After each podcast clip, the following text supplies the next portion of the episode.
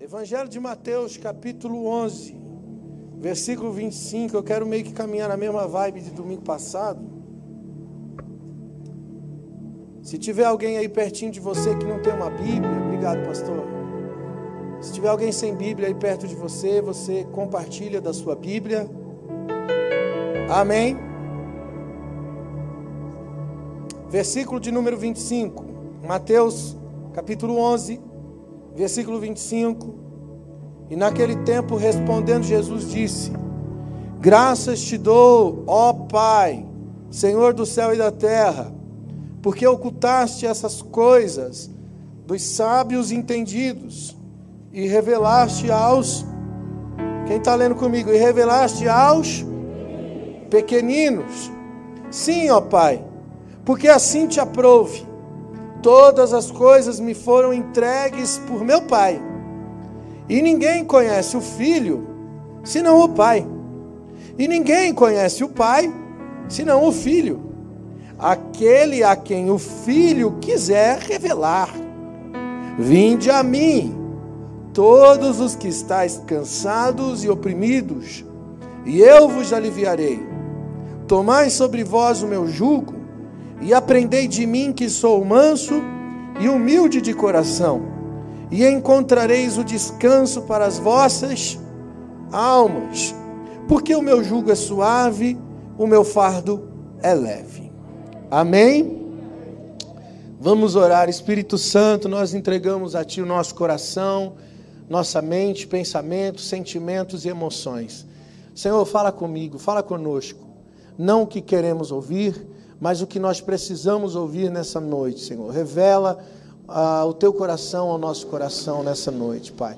Em nome de Jesus, nós te damos liberdade, Senhor. Fala conosco. Amém. E amém. Pode sentar-se. Aleluia. Glória a Deus. Irmão, falar da natureza de Cristo é uma coisa fantástica. Porque Cristo é o nosso desafio de vida. O caminho a ser seguido a verdade a ser praticada e a vida a ser alcançada. Jesus é o caminho, Jesus é a verdade e Jesus é a vida. Então, falar de Jesus é a nossa inspiração de todos os dias. E essa palavra, Jesus começa agradecendo ao Pai por ter revelado as coisas profundas do seu reino, ou seja, a salvação através dele, o Filho ele revelou aos pequeninos e ocultou dos magistrados, ocultou dos inteligentes, de sábios, de eruditos, mas foi revelado aos pequeninos. Olha outra palavra de Paulo. Paulo diz o seguinte em 1 Coríntios, capítulo 18, ele diz que a palavra da cruz ela é loucura para aqueles que perecem mas para nós que somos salvos, ele é o poder de Deus. Porque está escrito: Destruirei a sabedoria dos sábios, aniquilarei a inteligência dos inteligentes. E ele diz: Onde está o sábio? Onde está o escriba? Onde está o inquiridor deste século? Porventura, não tornou Deus loucura a sabedoria desse mundo? Visto como na sabedoria de Deus o mundo não conheceu a Deus pela sua sabedoria, então aprove Deus salvar os crentes pela loucura da pregação. Porque os judeus pedem um sinal, os gregos buscam sabedoria, mas nós que pregamos a Cristo crucificado, que é o escândalo para o judeu e que é loucura para o grego. Mas para os que são chamados, tanto judeus como gregos, lhes pregamos Cristo, o poder de Deus e a sabedoria de Deus porque a loucura de Deus é mais sábia que os homens, e a fraqueza de Deus é mais forte que os homens. Porque vede, irmãos, a vossa vocação, que não são muitos sábios, segundo a carne, nem são muitos poderosos, nem são muitos nobres que são chamados, mas Deus escolheu as coisas loucas desse mundo para confundir as sábias. Deus escolheu as coisas fracas desse mundo para confundir as fortes. Deus escolheu as vis deste mundo, as desprezíveis, as que não são, para confundir aquelas que são, para que nenhuma carne se glorie perante Ele. Mas vós sois dele em Jesus Cristo, o qual para nós foi feito por Deus sabedoria, justiça, santificação e redenção, para que, como está escrito, aquele que se glorie, glorie-se no Senhor. Amados, eu percebo o seguinte: quando eu leio as Escrituras e, e leio textos como esse, como a passagem principal que nós lemos, onde Cristo dá graças ao Pai por ter revelado essa riqueza da salvação para os pequeninos e não para os magistrados. E exatamente isso que Paulo entendeu quando ele se aproxima do Evangelho de Jesus, ele percebe que Deus ele tem um, um, um quê com a humildade. Que Deus ele tem uma proximidade com a simplicidade. E que ele tem aborrecido a arrogância dos homens. Nós falamos muito aqui sobre a natureza caída dos homens esses dias para que possamos nos entender, entender quem somos, para que possamos viver uma vida de arrependimento e de transformação, nós precisamos entender a nossa natureza, a natureza caída. E essa natureza caída do homem que tem essa tendência de se gloriar, de se autopromover, de buscar um lugar de grandeza, um lugar é, diferenciado, mas que tem a ver consigo mesmo, que tem a ver com a sua própria é, egocentricidade. Isso todos nós temos na nossa natureza caída. Quem não gosta, por exemplo, de ser elogiado? Quem não gosta de ser o número um? Quem não gosta de ser o vencedor? Quem não gosta de estar na frente, chegar primeiro? Ter, ter o mérito das coisas. Né? Isso está na nossa natureza caída. O problema é que isso perante Deus é miséria, perante Deus é loucura, é bobagem. E aí, quando Deus olha para a nossa arrogância, Ele despreza. Deus despreza o arrogante. A Bíblia diz que Ele resiste ao soberbo. E Ele dá graças ao humilde. Então você percebe o formato de Deus trabalhar com o homem e a intenção desse trabalhar de Deus com o homem é levar esse homem a esse lugar de humildade, aonde o homem está sujeito a ele, aonde o homem reconhece que a funcionalidade da vida está nele, não está na independência, não está na separação, não está em si mesmo. Paulo chega a dizer que nós não temos capacidade de coisa alguma, mas toda capacidade que temos veio de Deus. Nós recebemos de Deus. Mesmo que você, por exemplo, não conheça Deus, mas você tem uma capacidade para fazer algo, essa capacidade que você tem não é sua, essa capacidade é de Deus. Entende isso? Então, Deus dá aos homens, a partir da criação, dá ao homem a capacidade do homem se desenvolver. O homem só precisa devolver a honra a Deus, porque nada nos pertence, nem mesmo a capacidade que nos foi desenvolvida. Nós não somos nada. E quando a gente tenta matar no peito e dizer, eu sou o cara, eu sou bom, sem mim nada podeis fazer. E às vezes a gente está tentando tomar o lugar de Jesus, né? Isso é desprezado diante de Deus. Deus despreza a arrogância dos homens. Então nós precisamos entender esse lugar para que possamos ser achado, encontrado em Cristo. Nós precisamos estar nesse ambiente de simplicidade e de humildade. Ele escolheu as coisas desprezíveis, as vis, as que não são, aqueles que ninguém dá nada, e Jesus escolhe aquele cara e levanta e, e desenvolve sobre essa pessoa a santificação. Faz dessa pessoa sabedoria, justiça, santificação e redenção. Por quê? Porque está escrito: aquele que se glorie, glorie em quem? No Senhor. Porque alguém que não é, de repente, recebe uma capacitação é, sobrenatural, um cuidado de Deus poderoso, essa pessoa vai render graças a quem? A Deus. Ela entendeu que foi Deus que fez. Agora, uma pessoa que se sente autodidática e que ela pensa que a capacidade está nela, que a segurança está nela, que a força está nela, essa pessoa tende a fortalecer a natureza do ego.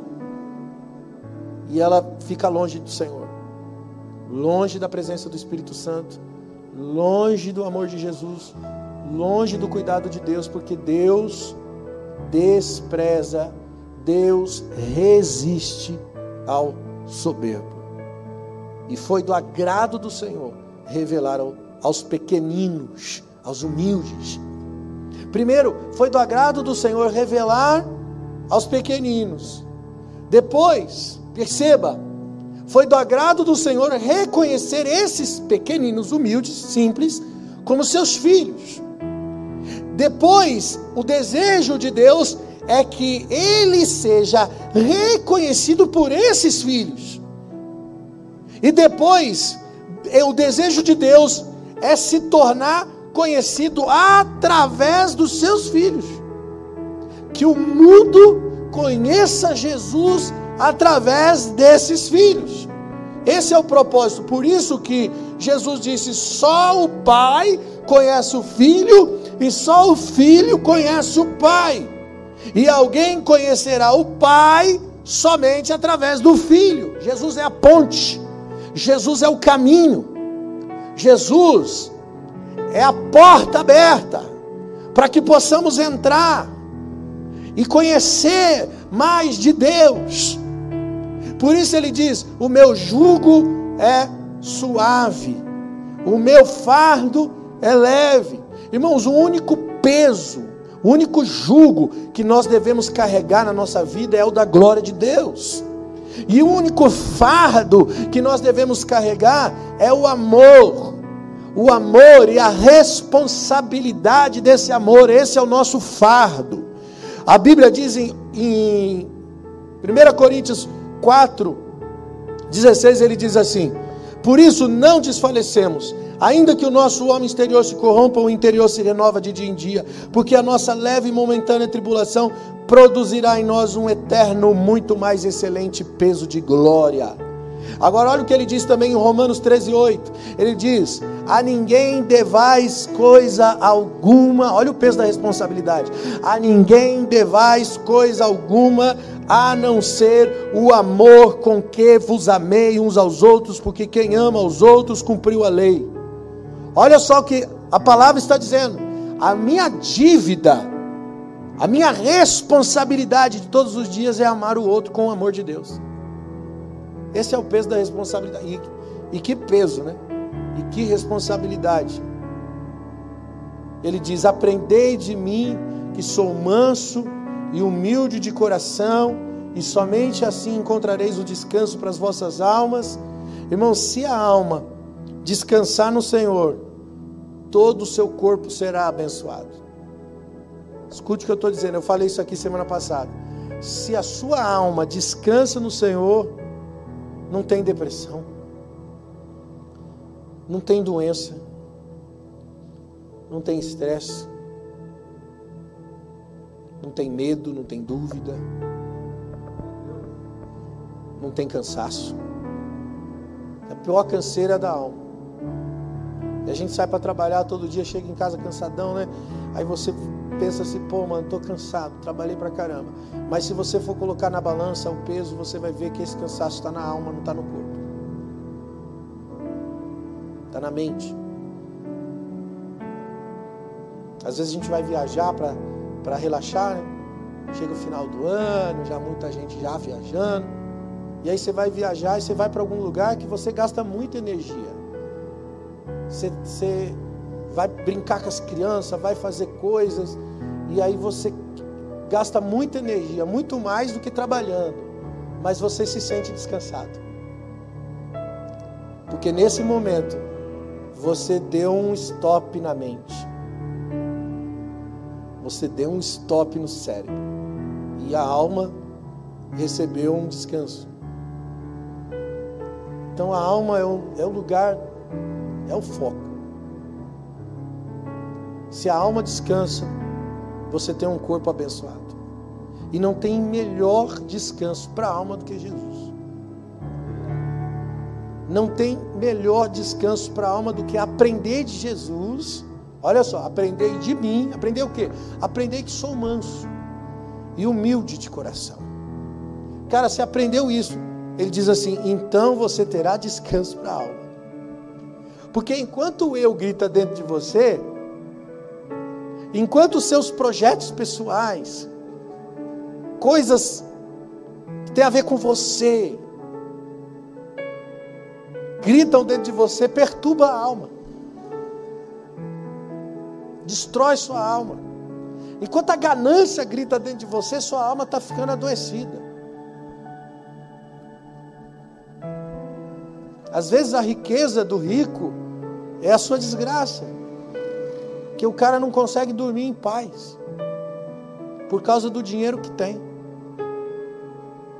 E as responsabilidades, e o medo, a desconfiança, e uma série de coisas começam a passar pela cabeça de uma pessoa que é escrava da própria idolatria, do próprio ego, do próprio eu, das coisas que tem e essa pessoa vai, se matando, ela vai morrendo, ela vai emudecendo na vida. Diferente de uma pessoa que não tem apego com nada. Que consegue olhar para o amanhã em paz. Sabe aquilo que Jesus disse? Não andeis ansiosos por coisa alguma. O amanhã pertence a Deus. Ele diz: Você não pode acrescentar um côvado à sua estatura. Por que, que você está querendo garantir alguma coisa? Quem garante é Ele. A vida está na mão do Criador. Cara, você está aqui vivo, respirando, tranquilo, porque Deus quer. Ele é o autor da vida, cara. O diabo não tem poder para matar você. A morte e a vida está nas mãos do Senhor Jesus. E fulano que morreu, morreu porque era o tempo. Se, vou, se eu morrer, pastor, porque era o tempo, era a hora, era o momento, ninguém, ninguém parte antes do tempo. E quando nós estamos em Cristo, a gente tem um consenso de fé que aquele que crê em mim, ainda que esteja morto, e verá. Então você não tem. A paz é tão grande, é tão grande a paz, que você não tem medo da morte. Que mesmo que você contraia uma enfermidade, uma doença é, grave, isso não te assombra. Você tem paz. Porque você sabe que a vida está além dessa vida, que essa vida é, um, é uma passagem, que essa vida é um caminho, é um treinamento. Eu costumo dizer que essa vida aqui é uma faculdade. A gente está se formando, irmão, para entrar no reino dos céus. Estamos na escola de Deus.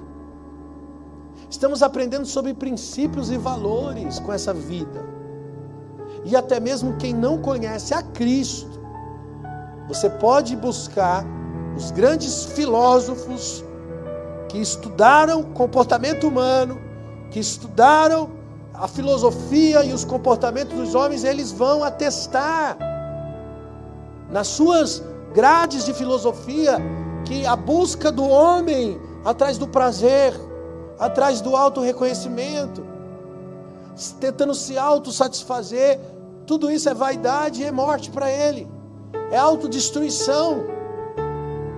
Tem um conceito de filosofia estoica que você tem que ficar de boa, feliz, dentro daquilo que você é e o que você tem. Existir dentro de você um, um senso de conformidade. Eu assisti uma série, eu gosto de assistir séries, né? E eu assisti uma série que para mim foi a melhor que eu já assisti. Games of Thrones. Quem já assistiu aí, os caras, né? Só criança não pode assistir. Mas é top demais. E todo mundo falou mal do final da série. Eu já gostei, porque tem um consenso de humildade. Não vou falar aqui não, porque tem gente que não assistiu ainda, né? O final da série. Posso falar? Agora tem gente que não quer que eu fale, né? Vou assistir, mas... Cara, o Jon Snow, o ator principal da série, todo mundo esperando que ele assumisse o trono. E ele termina a série escolhendo o caminho da humildade. Ele termina a série lutando contra a violência, destronando é, é, é uma pessoa perdida, uma visão de violência e morte. E ele escolhe um caminho de humildade. Aí todo mundo falou mal da série. Eu entendi. Não havia ganância, não havia desejo, não havia vontades.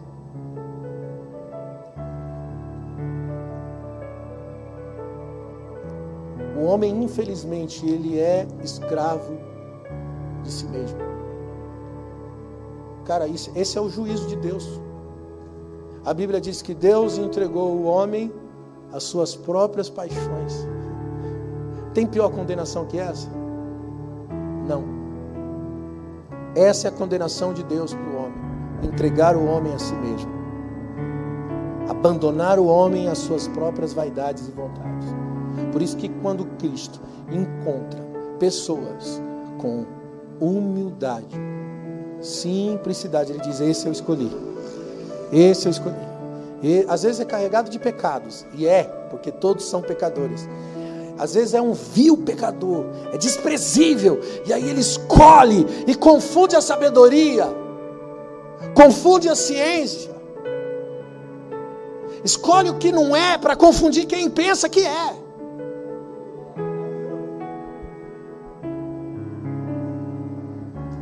Então Deus nos escolheu pela nossa completa incapacidade. Se você se acha escolhido de Deus, eu gostaria que você pensasse por que motivo? Por que motivo Deus me escolheu? Vou te dar dois minutinhos para você pensar. Pô, pastor, Deus me escolheu porque eu tenho muito para oferecer. Não. Cara, eu sei que Jesus me escolheu porque eu não tenho nada. Porque eu não sou nada.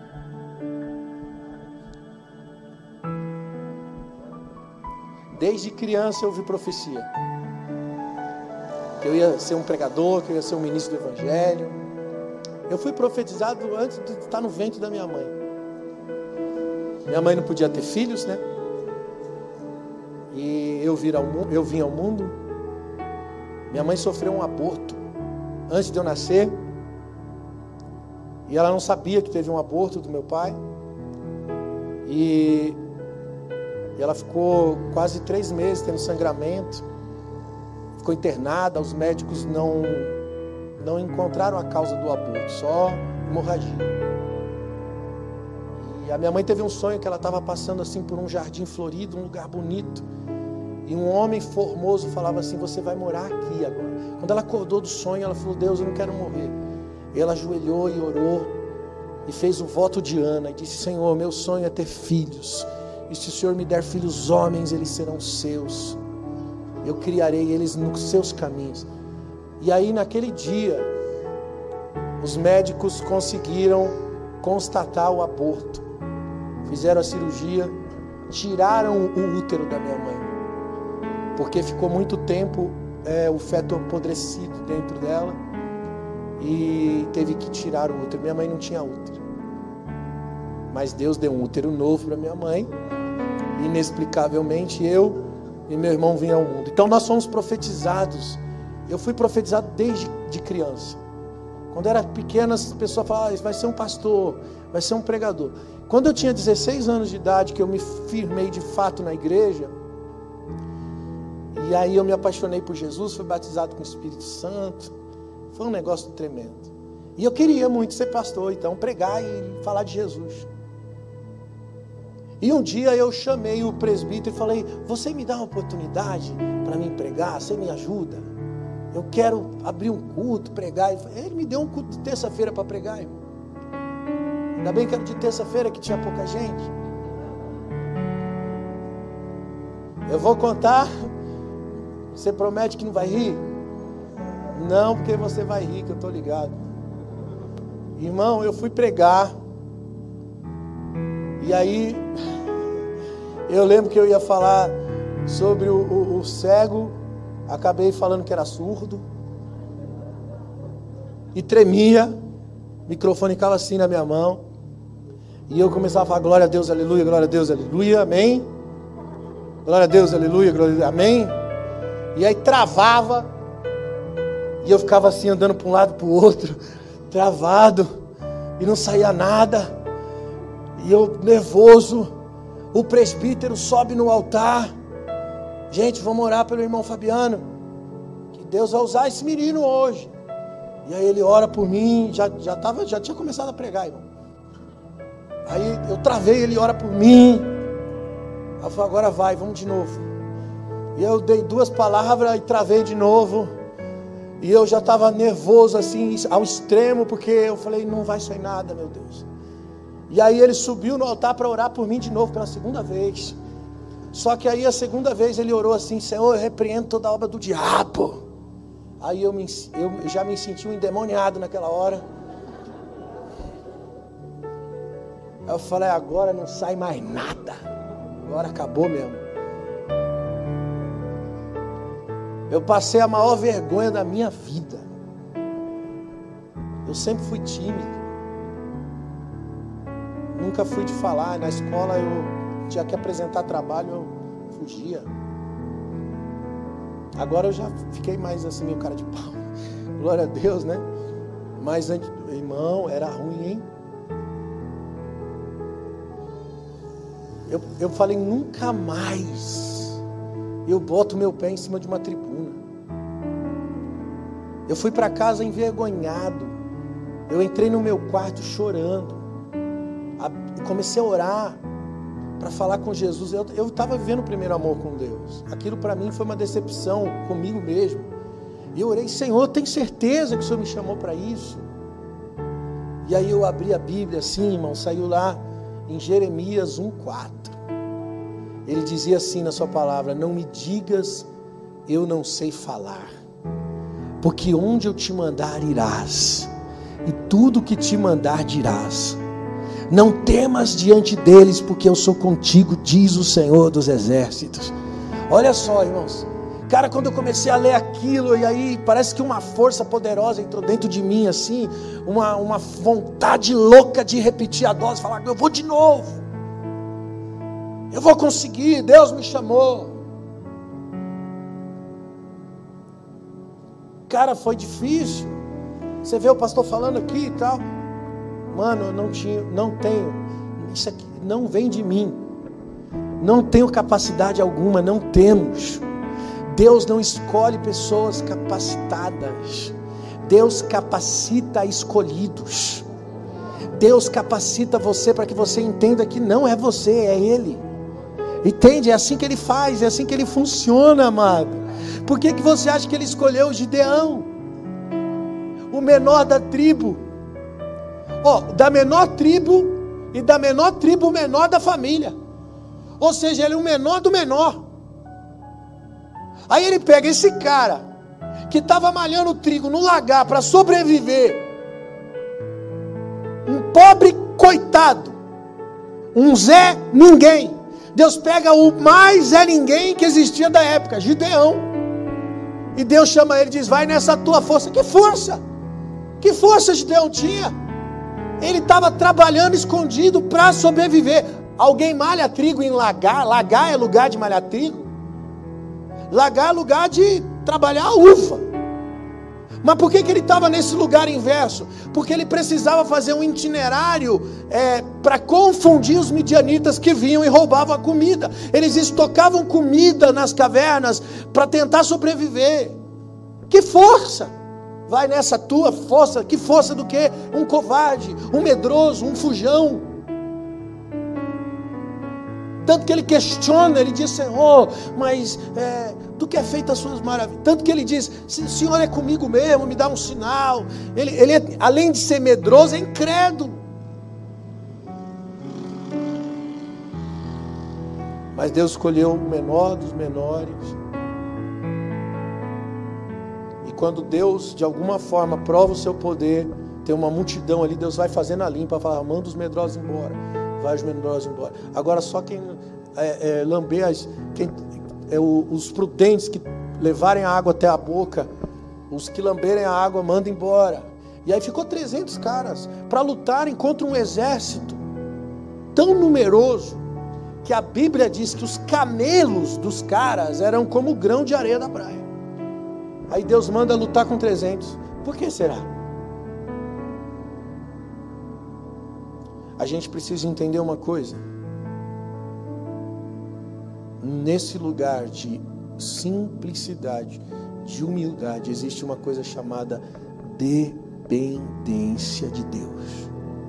Existe uma outra coisa também chamada na nossa vida. Nós precisamos ter contentamento. Não existe ganância. Se eu estou nele, ele está em mim, ótimo. Eu sou uma pessoa completa. Eu não preciso ostentar nada. Eu não estou dizendo que você tem que ser pobre. Eu não estou dizendo que você não deva ter projetos na sua vida. Eu estou dizendo para você que Jesus deve ser o seu projeto principal. E todas as coisas vos serão acrescentadas. E a partir desse entendimento, que Deus te prospere muito. Que Ele te dê riquezas, que Ele te dê autoridade, que Ele te, dê, te coloque em posições de, de, de honra, para que você exerça humildade nessa posição. Para que você faça isso em favor do outro nessa posição. Para que você ajude quem precisa. Irmão, Deus só tem um motivo para dar riquezas.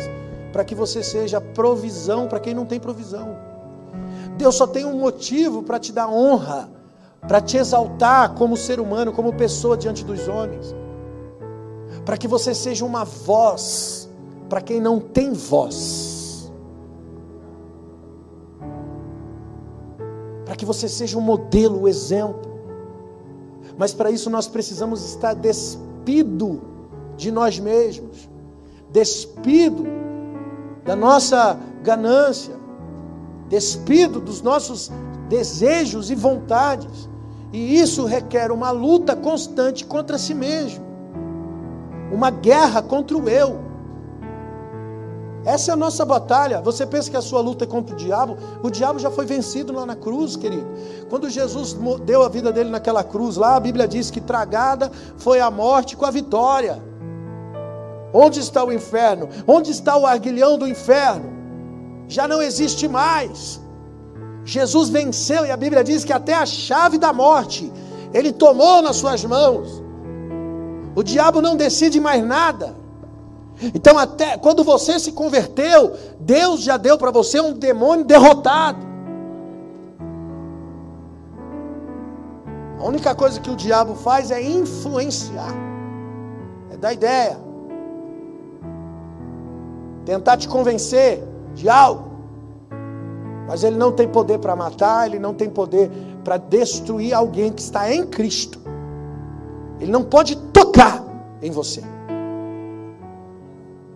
Quando ele toca, ele tem permissão de Deus para fazer. Ele tem a ordem de Deus, porque até o diabo é o diabo de Deus.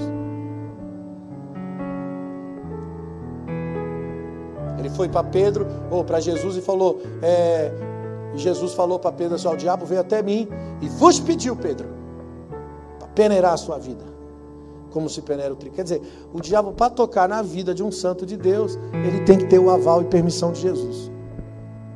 E às vezes Jesus permite para trabalhar o nosso caráter. Por isso que Paulo ora a Deus entregando Imineu e Alexandre nas mãos de Satanás. Quem já orou aqui entregando alguém nas mãos de Satanás? Rapaz, Paulo já fez isso. E às vezes a gente tem uma vontade de fazer isso, Mas olha, irmãos, tem que haver um discernimento. Porque Paulo não fez isso por ganância, ou por orgulho, ou por soberba. A Bíblia diz que Paulo entregou Emineu e Alexandre nas mãos de Satanás para que ao menos a alma deles se salvasse. Paulo queria que os caras fossem salvos. Normalmente, quando a gente quer fazer essa oração, é para tentar é, fazer algum tipo de né, recalque, de vingança, de, né? Você fala, hum, quem me viu passar na prova não me ajudou. Vou entregar na mão de Satanás.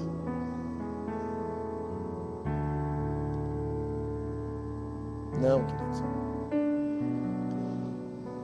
A vontade de Deus é que entremos nesse caminho de mansidão e de humildade. Se você for essa pessoa transformada, tudo na sua vida vai dar certo. Que casamento que vai dar errado com pessoas humildes e mansas? É ou não é? Fala aí. Quem é casado aqui? Dá um sinal com a mão aí. É bom casar, irmão? Coisa boa é casar, não é? Maravilha. Ontem eu ministrei um casamento. Casamento é uma benção. Mas eu, é fácil. Quem aqui tem bastante tempo de casado? Já tem mais de 30 anos aí na, na corrida. Aí. Hã? Olha lá, pastora Neu. Foi fácil? É fácil? Continua sendo fácil? Não. O que que define duas pessoas continuarem juntas por tanto tempo? Eu encontro a primeira palavra para definir. Eu acho que vocês vão comigo, né? Qual que é essa palavra? Per perdão. Cara, como é que você perdoa sem mansidão e humildade? Não dá. Sem mansidão e humildade você não perdoa ninguém. Porque o eu grita mais alto. E aí nos tornamos pessoas agressivas. Somos ruins de relacionamento. Com amigos, com família, emocionalmente sentimentalmente, dá ruim em tudo quanto é canto. Porque o problema não está nos outros, o problema está na gente. Porque errar todo mundo erra. Ninguém é perfeito. A gente exige do outro aquilo que a gente falha, aquilo que a gente também erra. Olha só que engraçado. Aí Deus vem para a gente e diz assim: se você não perdoar a ofensa do outro, o Pai também não te perdoará. Porque essa é a lei do reino. Deus quer que a hipocrisia seja destronada da minha vida. Porque se eu continuar hipócrita, significa que o meu eu continua, porque o eu é hipócrita. A arrogância é hipócrita. Esse, esse, é, esse lugar de autossuficiência é hipócrita, não é real, não é verdadeiro. Nós somos deficientes em áreas. Sempre terá pessoas melhores que você com mais capacidade que você. E nós temos dificuldade de reconhecer isso.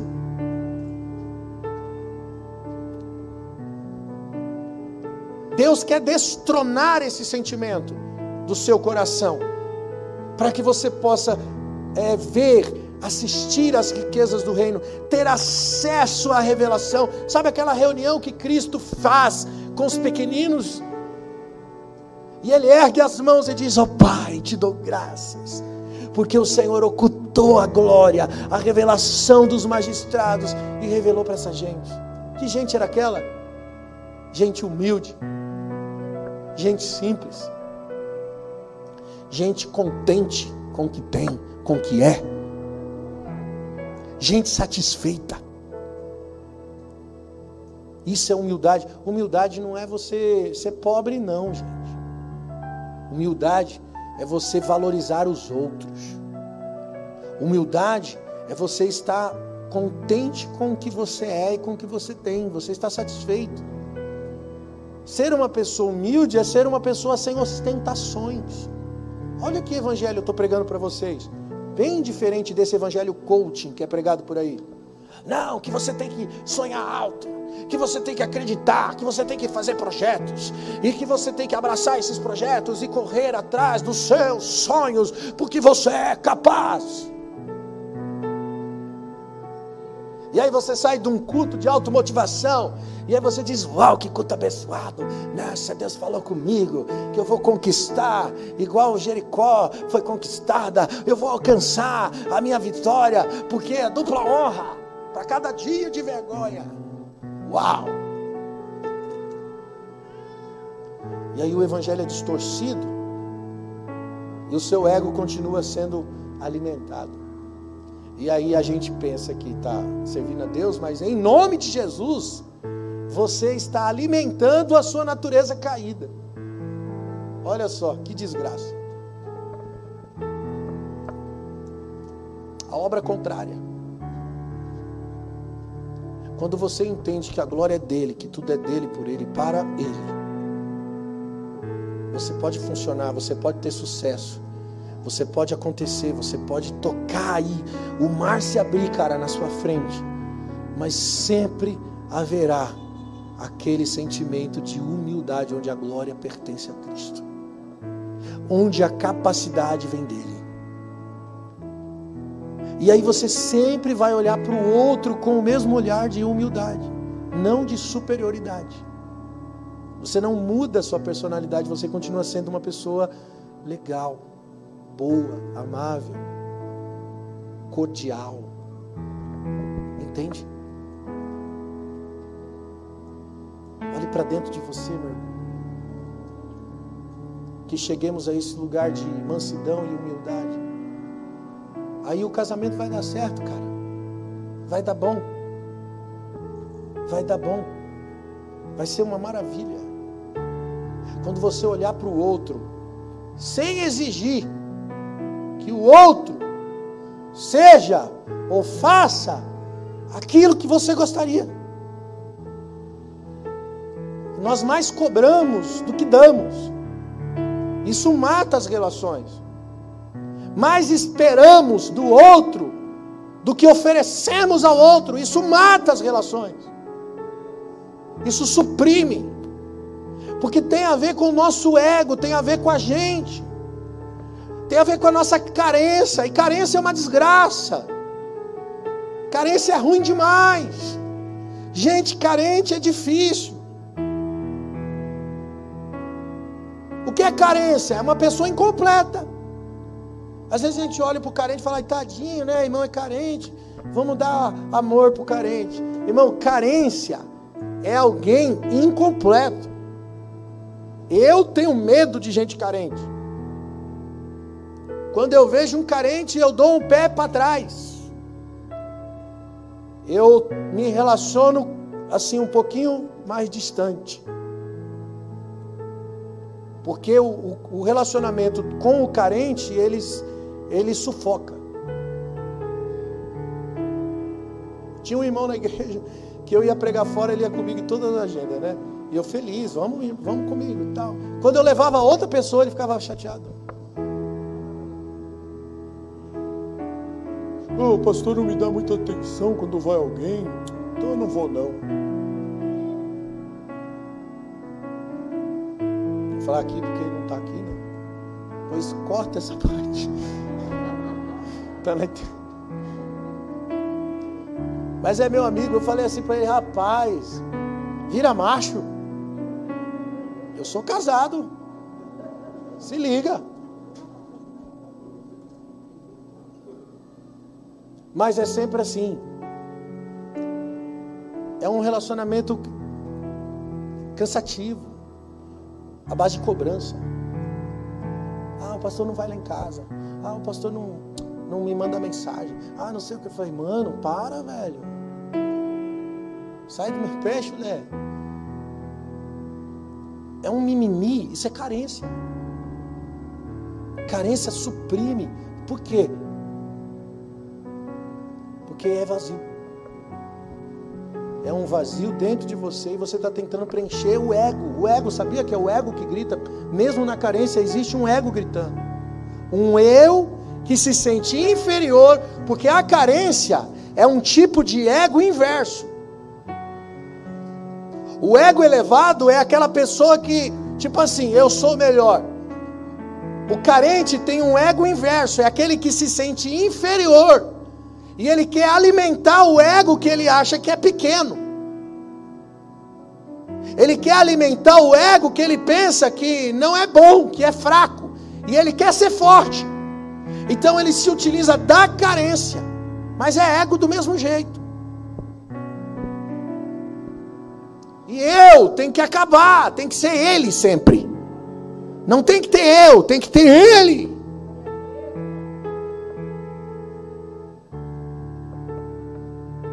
Isso muda todas as coisas.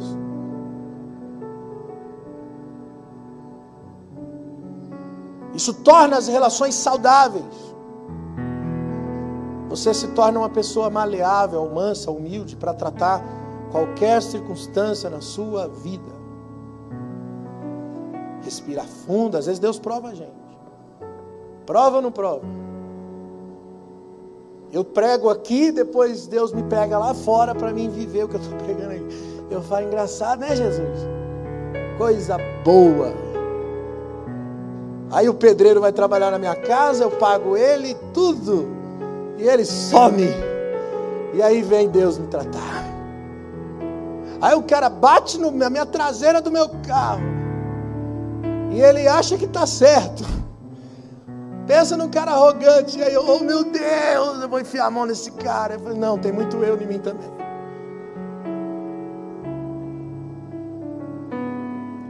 E aí Deus pega a gente e fala, agora você vai viver tudo que você está pregando aí, tá vendo? Você está pregando aí? Parece fácil, né?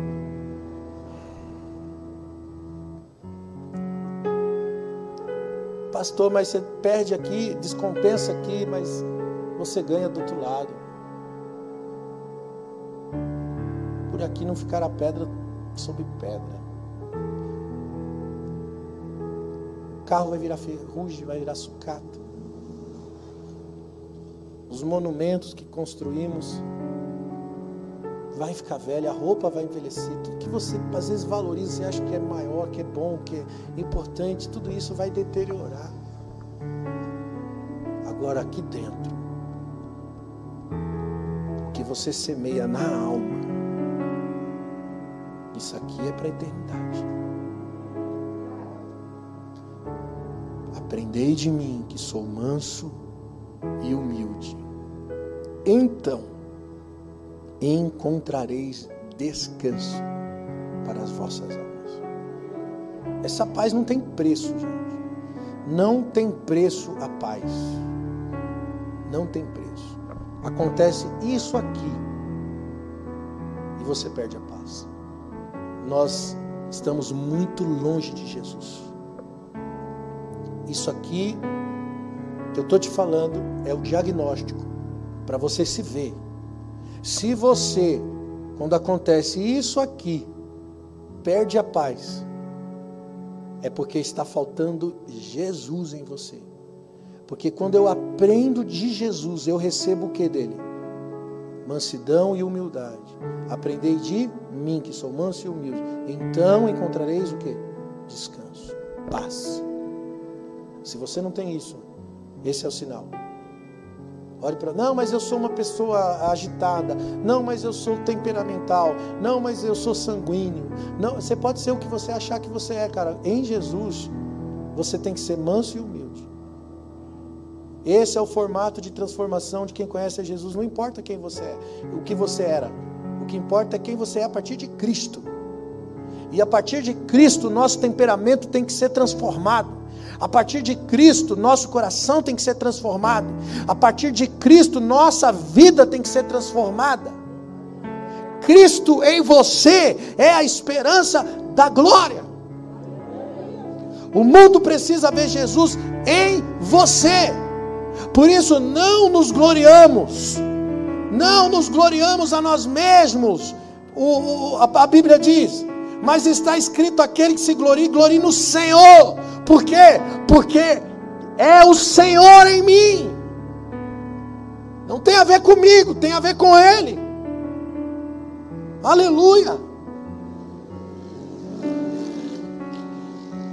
E Ele pode, se você der um passo à frente nessa noite e decidir caminhar em Jesus Cristo, decidir fazer a troca do jugo que eu preguei aqui semana passada, e ir para Jesus caminhar caminhar uma vida com Deus, não estou falando de religião, eu não estou falando de você virar para crente, eu não estou falando de você só batizar, eu estou falando de você realmente entrar em Jesus Cristo. Isso não depende de religião, não depende de, de placa de denominação, isso não depende de organização religiosa. Não é na igreja o único lugar que Cristo está, Ele está em todos os lugares. E se você abrir o seu coração, entregar a sua vida verdadeiramente a Ele, e decidir viver um devocional, uma vida com Deus, você vai viver essa transformação progressiva na sua vida. Você será um marido melhor, uma esposa melhor, um amigo melhor, um pai melhor, uma mãe melhor. E o que você vai transferir para os seus filhos, e o que você vai transferir para o teu próximo, o que você vai transferir para as pessoas que te assistem à sua volta, porque nós estamos rodeados de uma grande nuvem de testemunha. O mundo olha para você, começando da sua casa.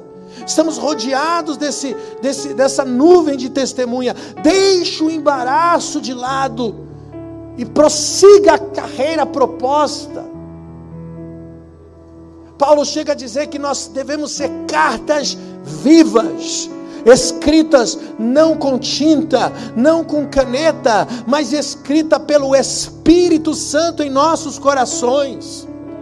O que é uma carta viva? É o mundo olhar para a tua vida e ter uma leitura de quem você é em Jesus Cristo.